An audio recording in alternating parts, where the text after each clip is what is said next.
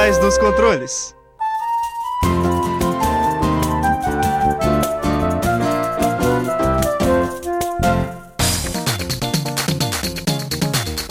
Fala, ouvinte! Seja mais bem-vindo a mais um episódio do Por Trás dos Controles, o programa que pluga você no mundo dos jogos. Mais um episódio vindo diretamente de nossas casas, mas transmitido pela nossa querida Rádio Fiscar 95,3 FM. Eu sou a Amanda.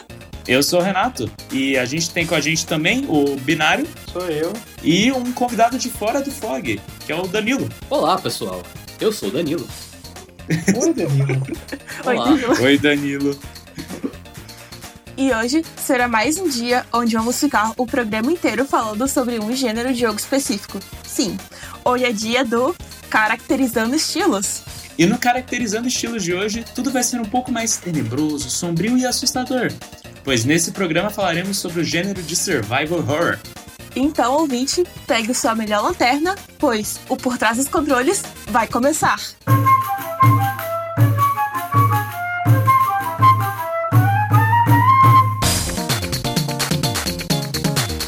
Hoje vamos falar sobre survival horror. Esse gênero foi popularizado na época do PlayStation 1, com a franquia de Resident Evil e Silent Hill, no meio da década de 90. Em jogos de survival horror, eles são focados na sobrevivência, possuindo uma atmosfera mais de horror e mistério, contendo uma paleta mais escura, músicas mais sombrias e silenciosas. Outra coisa em comum nesses jogos é o fato de que muitas vezes os jogadores têm recursos muito limitados, fazendo com que eles fiquem com muito menos controle da situação. Além disso, existem puzzles para serem resolvidos no decorrer do jogo usando ou não alguns itens que foram coletados anteriormente. Então, pessoal, sem mais delongas, vamos ao nosso bate-papo.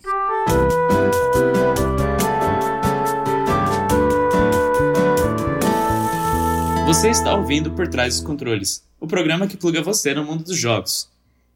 Bom, para começar esse bate-papo, Binário, Danilo, Amanda, é, acho que vale a gente começar lá atrás mesmo, né? Uns jogos de PlayStation 1.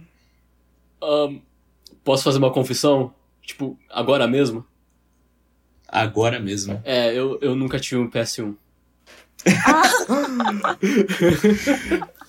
Começando eu tenho um muito bem. PS1. Funciona até hoje, eu acho. Eu tive, eu, eu tive primos que tinham, e daí eu lembro de ver o meu, o meu primo jogando Metal Gear Solid no PS1 dele, mas só isso, assim. Eu joguei, eu joguei alguns Crashes também no PS1 do meu primo, é só. Desculpa, gente, cresci com o Nintendo 64, mas ah, eu joguei alguns. Eu também cresci. Somos com dois, somos 64. dois. Ah, eu, eu cresci com o Super Nintendo mesmo. E fiquei nele até eu ganhar o PS2. Tipo, em 2010, eu acho. Ah, não, é, não, faço, não cometa o erro, assim, tipo, eu, eu também é... não- eu nem soube que GameCube existia, gente. Tipo, eu, pra mim só existia o PS2, fui pra lá e fiquei com o meu PS2 por um milênio. Mas já que estamos nessa, nesse clima de confissões, posso fazer outra confissão? Manda aí. Vai. Eu odeio jogos de terror. Eu não sei o que eu tô Yeah! fazendo nesse, nesse episódio. Quer dizer, eu então, sei. Temos o time Mas- adequado aqui pro, pro bate-papo. É, então, é, é- é interessante. Na verdade, tipo, eu sei, porque, tipo, co- como um entusiasta game designer, eu e, e o cara que hum, é, se interessa um pouquinho por, tipo, experiência do jogador, etc., o que você quer passar, eu estudei um pouquinho de survival horror. Em algumas ocasiões eu já vi pessoas jogando, mas pela minha natureza extremamente medrosa de, de infância, eu, eu nunca fui lá pra realmente jogar um jogo de terror. Tipo, eu, a gente tem uns joguinhos aí interessantes. Eu sei, eu conheço o Silent Hill, eu conheço Resident Evil, eu conheço Slender, eu conheço Alone in the Dark. Eu conheço esses jogos. Não joguei, por ser medroso, mas conheço. É, porque tem, esses jogos têm uma, uma fama, né? Tipo, um gravitas Sim. associado. Conheço o suficiente pra falar sobre? Vamos descobrir nesse episódio. Vamos lá. Ok, ahn, tá, Amanda, é, diga isso pra mim. É, que jogos você... Você jogou algum jogo survival horror, survival horror do, do PS1? Eu jogava mais no PS2, é, Uhum. geralmente o Silent Hills. Principalmente Certo. o 2. Tipo, no caso, a, a história de Silent Hill 2, pra quem não conhece, é meio estranha. É basicamente um cara que ele vai pra Silent Hill, a cidade de Silent Hill, depois que ele recebe uma, a carta da mulher dele, mas que ela faleceu, assim. E ele vai nessa cidade para tentar achar a mulher dele. Só que nisso, logo um pouco depois que ele entra na cidade, assim, ele começa a se deparar assim, com alguns monstros no meio do caminho e outras coisas mais bizarras. E ele vai tentando achar pistas para achar a, a esposa dele. E nisso ele vai conhecendo algumas pessoas no meio do caminho. Assim, uma das coisas que eu mais gostei no Silent Hill 2 foi bastante a atmosfera dele em si. E toda a caracterização da cidade da, e a escolha da paleta de cores. Que geralmente eram umas cores mais terrosas, assim, mais escuras bem puxado. E a neblina zona, assim, só obscurecendo tudo, tipo aquele, aquele fiozão de tem algo errado, né? Uma coisa legal do Silent Hill, pelo fato dele ser um jogo de PlayStation 1 também, é que por limitação técnica, né, de você não poder ter muita coisa é, renderizada na tela, tinha uma distância de renderização muito pequena, mas muito pequena. Ou seja, você só conseguia ver alguns metros de distância do seu personagem e olha lá. Então era uma limitação técnica que eles usavam para deixar o jogo ainda mais assustador. Porque se você não consegue ver o que está na névoa fora de renderização, pode ter um inimigo ali, pode ter um monstro que vai te dar um baita de um jump scare. E o Silent Hill conseguiu usar tipo com muita maestria a limitação técnica do console que ele foi feito para deixar o clima do jogo ainda mais pesado. É, a gente também vê algo bem parecido no primeiro é, Resident Evil, em que tudo era renderizado numa tela, só que a troca entre as salas, é, quando, toda vez que abria a porta, tinha aquela ceninha da porta abrindo e você só uhum. ouvia o barulho, dava aquela tensão maior, só que isso acontecia porque tinha que ter esse delay assim para poder renderizar as coisas da próxima tela. É, e eles Sim. tinham os ângulos de câmera fixos, né? Que também era meio que uma limitação. E, e Nossa, só que é, eles usavam muito bem para esconder as coisas, assim, é. A limitação gerou muita coisa boa na época. Sim. É, tanto que é, Resident Evil teve um impacto tão grande que a gente conseguiu fazer um episódio inteiro na temporada passada do Por Trás dos Controles só falando de Resident Evil. E a gente recomenda, tipo, se, se você ouvinte é, tiver mais interesse sobre a saga Resident Evil, só pegar o episódio 4 da nossa quinta temporada no site da Rádio Fiscar, no Spotify ou em qualquer outra plataforma de podcast. Mas, caraca, acho que não existe um, um gênero tão influenciado por uma única saga de tipo, sur, tipo survival horror é influenciado por Resident Evil. Uhum.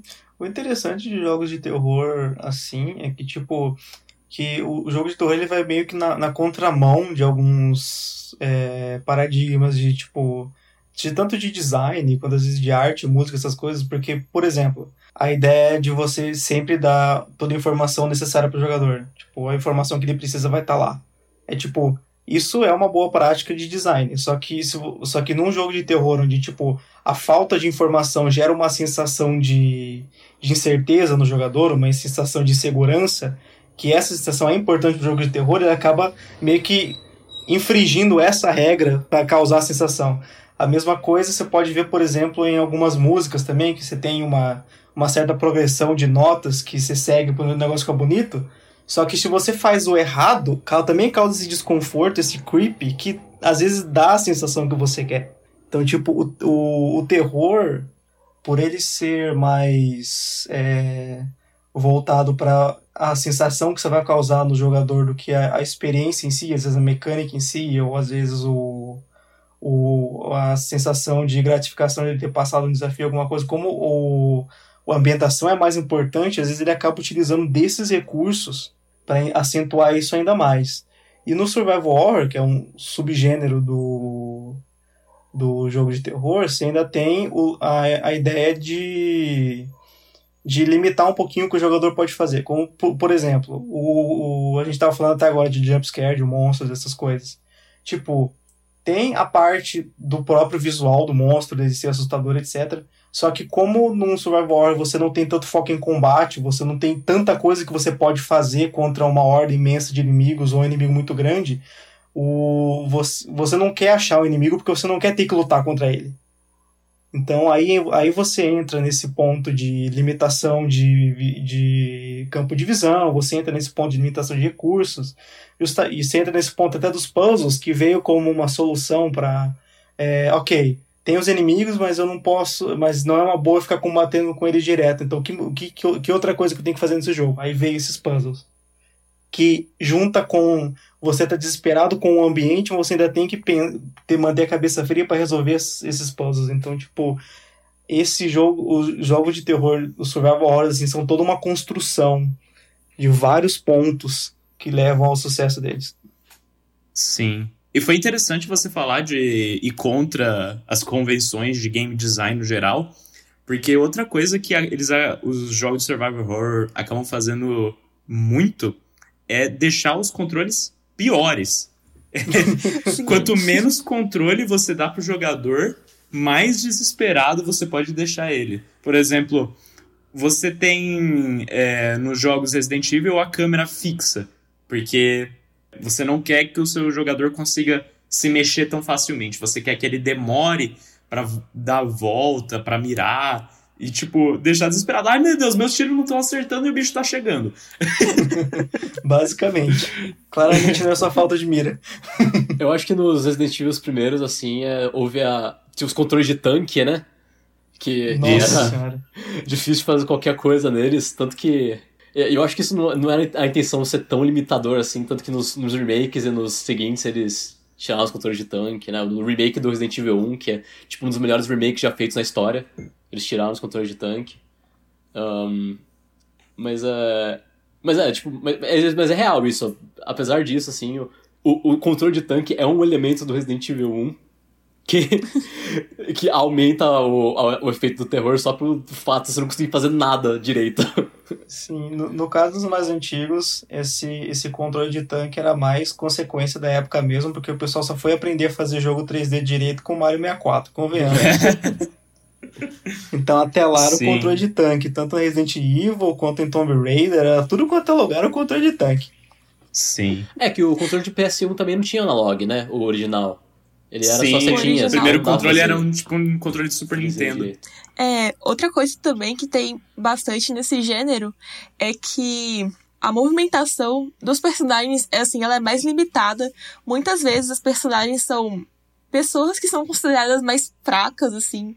Por exemplo, e no primeiro Clock Tower, que ele é Jazz Noise, você controla é, a Jennifer, que ela é uma adolescente de 13 anos. E você tem que fugir de, de um assassino que ele tem uma tesoura gigante. Então, é, o, o gameplay consiste, você basicamente você foge dessa pessoa, desse assassino, e resolve alguns puzzles. E quando o, o perseguidor ele vai chegando mais perto de você, você vai ficando com mais medo. E isso atrapalha você a, a andar e acaba dificultando muitos controles, algo que causa bastante estresse em alguns momentos. E a gente pode até ver alguns exemplos dessa tirada de controle em jogos de survival horror mais modernos.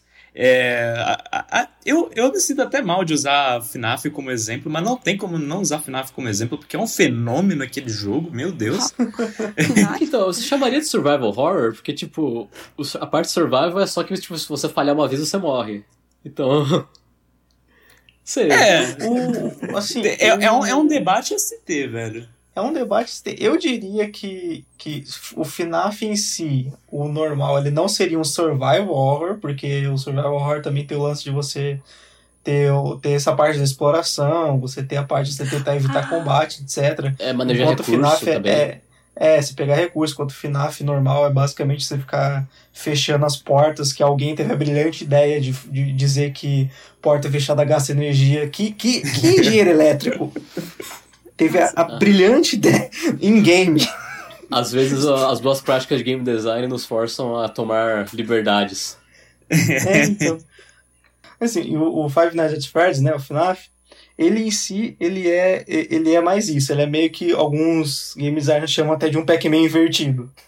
Que é tipo, você tá numa salinha Uhum. e os fantasmas, no caso animatronics, vão, vão tentar pegar você.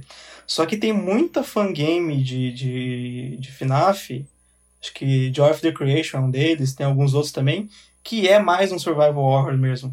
Que é tipo, você tá no mapa, você é um jogo em primeira pessoa, você tem que resolver os puzzles pra sair e tem os bichos te, te perseguindo. Então, isso sim, esses, essas fangames eu, eu consideraria um survival horror. Boa. Nossa, ainda bem. E agora que a gente caiu na, na questão de, de jogos indie, né? De esses jogos menores, a gente pode passar, né, pro, pro fenômeno que foi o jogo Survival Horror indie na época do, do Slenderman. Lembra? Lembra do Slenderman? Nossa, Nossa, saudades. Grande Slenderman. o Slender. Protagonista Um- um dos- de tantos pesadelos. Nossa senhora. Nossa, no Slender, eu jogava ele no, nos computadores do IFES, da, no meu ensino médio, da escola de ensino médio. É mó legal. Não, e o, o engraçado é que, tipo, Slender é um jogo tão simples. É literalmente uma floresta com assets gratuitos que alguém enfiou na Unity. É uma distância de visualização muito baixa, tá aí o que a gente até conversou, né, de game design contrariado. é uma musiquinha de fundo que vai ficando cada vez mais tenebrosa conforme você vai avançando no jogo um assassino com braços bem longos te perseguindo pela floresta e você não podendo olhar pra trás porque ele provavelmente vai estar atrás de você. É, é, é, é só isso. É só pegar oito páginas Oh, de caderno pergunta. pela floresta. Deixa eu mandar uma pergunta aqui. Algum de vocês já terminou Slender? Eu nunca terminei. Eu, eu nem comecei, filho. O meu irmão já terminou, É ele já foi difícil. viciado em Slender. Meu, meu irmão, mano, eu, eu fiquei sabendo da existência dele no, em, em algum multiverso e eu não conseguia mais dormir à noite, porque eu morava na frente de uma reserva florestal, velho. Eu falei, mano, Meu assim, Deus! da, da, da, da floresta pra minha casa é um pulo, tá ligado? Eu falei, mano, Ele tá lá. e, e já, e já era um combo, e já era um combo sensacional, porque o, tinha, antigamente o, a casa do lado da minha, os, uns amigos meus falavam que era mal assombrada, e em algum momento o meu, o meu pai pediu permissão pra, tipo, emendar as duas casas e meu quarto foi jogado pra lá. Em compensação, meu professor de inglês, ele adorava falar que nossa escola era mal assombrada, eu morava a 3 minutos da minha escola. E ainda tinha essa do Slenderman na floresta atrás de mim. Falei, mano, como essa criança dorme? Não, e o engraçado é que tudo surgiu num jogo tão simples assim que o objetivo era só coletar oito páginas espalha- espalhadas pela floresta assombrada pelo Slenderman e só. O jogo era simplesmente uma coisa super simples. Simplesmente uma coisa super simples, boa. Mas que pegou a internet de uma forma excepcional. É, todo youtuber tinha que fazer vídeo sobre aquele jogo. Vieram trocentos fangames. É, depois eles fizeram até um jogo retail, tipo, full budget pra lançar na Steam, que chama Slender. Tipo, É Slender The Arrival. isso. Tem e daí filme o também. Slender origi- Nossa, Tem um Isso! monte de coisa. E até hoje tem, tem alguns jogos que estão saindo por aí que, ele, que eles bebem um pouco da fonte do Slenderman. O Siren Head, que surgiu recentemente, tem muitos elementos parecidos. É, toda, toda a pira que o pessoal tá tendo sobre SCP, sabe? Nossa, SCP, velho. É, então, tá, tá indo à to- vindo à tona ultimamente. E outra coisa que eu queria tocar também, ainda mais voltando no Slender, que inclusive o, que o Renato já, já tocou. Ah, desculpa, não foi o Renato, foi o, o Will? Não lembro. Ah, eu, tô- eu não Verdade. lembro, da, não consigo reconhecer pelas vozes, mas tudo bem. O que já tocaram, assim, foi que o, Slender tinha o- esse elemento, que inclusive o Five Nights at Freddy's também tinha, de ser muito popular com streamer. Sim, tipo, a famosa termo lá, streamer bait, que fala, isca de streamer. Sim, tipo... Isso gerou, na época que desses jogos, assim, surgiu muitos jogos desse tipo, inclusive vários de muita baixa qualidade de, de survival horror, que era só pra conseguir susto barato de streamer. Isso é, foi uma época meio, meio sombria do, do survival horror. Mais do que já era. Começou, tipo, a ter vários jogos indie, assim, só de jumpscare, que eles foram feitos, assim, como streamer bait mesmo. Só que eu acho que, por um lado, isso também foi uma coisa boa, assim, que incentivou com que as pessoas produzissem mais coisas. É, reviveu o gênero morto, né? Na época tava morto survival horror. Sim. Resident Evil virou um jogo de ação. Resident Evil 5, xé. Você soca a pedra, mano. Vai lá o Chris Edge socando a pedra lá pra mover ela. Aperta- Nossa, aperta o o Chris botão. socando a pedra, velho. Ah. Mas é, esse, esse gênero foi meio que salvo pelo, pela, pela metodologia indie de, de ganhar popularidade, porque o jogo indie, ele, eles ganham mais força hoje em dia quando eles caem na boca do povo que tá fazendo live, essas coisas, e, e aí vira e mexe, você, você acaba ainda vendo hoje em dia, vira e mexe, vê um... Normalmente o jogo de terror que faz mais sucesso, porque a galera adora ver o pessoal tomando susto, não sei porquê, mas vê. E If it É é engraçado Eu- também ver as pessoas tomarem susto. E muitas vezes, às vezes, nem é uma coisa muito real, sabe? O Não é uma coisa muito real, mas dá uma raiva. Às vezes que eu já, que eu já fui obrigado, a, pela minha escola, a assistir alguns filmes de terror já. Na quinta série eu ass- eu assisti Arraste-me pro Inferno, pra você ter uma ideia. E, e é era uma raiva enorme, porque, tipo, você. Tem uma hora que você não tá nem com medo, você tá, tipo. Com, você tá, tipo, bravo com a protagonista. Porque você fala, mano, não abre essa porta, mulher. Pelo amor de Deus, você vai morrer. Não abre. Isso aí morreu, parabéns. E com o jogo, é, a- é- com o cara que tá jogando, é a mesma coisa. Fala, mano, não vai nesse corredor. Eu fico mais pistola porque ele tem a opção de dar a volta e ir embora. E ele não faz isso. Porque tecnicamente o jogo é pra você continuar, mas assim, tem a opção de dar o passo e ir embora. E eu não sei, às vezes eu fico mais pistola com, com- to- é, tomando susto por causa do jogo com o youtuber que, que quer tomar susto. Essa ressurgência do Slender, tipo, do survival horror com Slender também colocou a Unity no mapa, tá ligado? Porque a Unity, quando você usa uma licença gratuita, ela te força a colocar uma splash screen no começo, fazendo feito com a Unity. E aí veio o mar de jogos baratos feitos com Unity pra fazer aproveitar o fenômeno do Slender. E ao mesmo tempo, a engine se popularizou e muita gente começou a usar para fazer jogos bons mesmo. Então, Survival Horror morreu, renasceu e trouxe uma ferramenta de criação de jogos junto com eles. Tipo, melhor outcome possível. mesmo com a enxurrada de jogos ruins, a gente ainda tem que valorizar bastante esse gênero, porque não é só susto barato, tem muito jogo de survival horror bom no mercado e vale a pena conferir. Ah, tem, tem, tem uns que tem umas tem uns world build muito bom, tem umas histórias muito maneiras. Tipo, vale muito a pena acompanhar alguns, cara. É, e com essa ressurgência toda, desde o Slender também junto com a Amnésia, que foi a explosão de youtubers e streamers, até hoje em dia que a gente tem jogos de qualidade excepcional, tipo Alien Isolation, é, Outlast, até os, os novos Resident Evil voltaram à fórmula original, os novos e os remakes. Então, o gênero survival horror tá vivo novamente e pronto para te dar uns bons sustos e uns bons pesadelos. Mas vamos ficando sem tempo e vamos chegando ao fim do nosso bate-papo. Mas antes de encerrarmos o programa, temos alguns recados importantíssimos para você. Siga o FOG Fellowship of the Game nas redes sociais. É só achar a gente no Facebook, no Twitter, no Instagram. Você também pode acessar o nosso site em fog.icmc.usp.br. E se você quer ver os nossos joguinhos, é só acessar nossa página na it.io. E, caso você queira ouvir este episódio de novo ou outros episódios, você também pode achar o nosso podcast na radio.fiscar.br, no Spotify, no Apple Podcasts e em outros apps de podcasts também. E esses foram os recados desbloqueados no momento. Bom, galera, é, é meio difícil falar de tudo do gênero survival horror mesmo, mas eu acho que deu um papo bacana. É, sim, chegamos nos lugares legais, assim, ó. Bom, pessoal, obrigado por ter me chamado. A Amanda me chamou, né? Obrigado, Amanda. Adeus. Valeu aí por, por me chamarem. Que isso. E Binário, valeu também por você voltar por aqui, velho. Obrigado.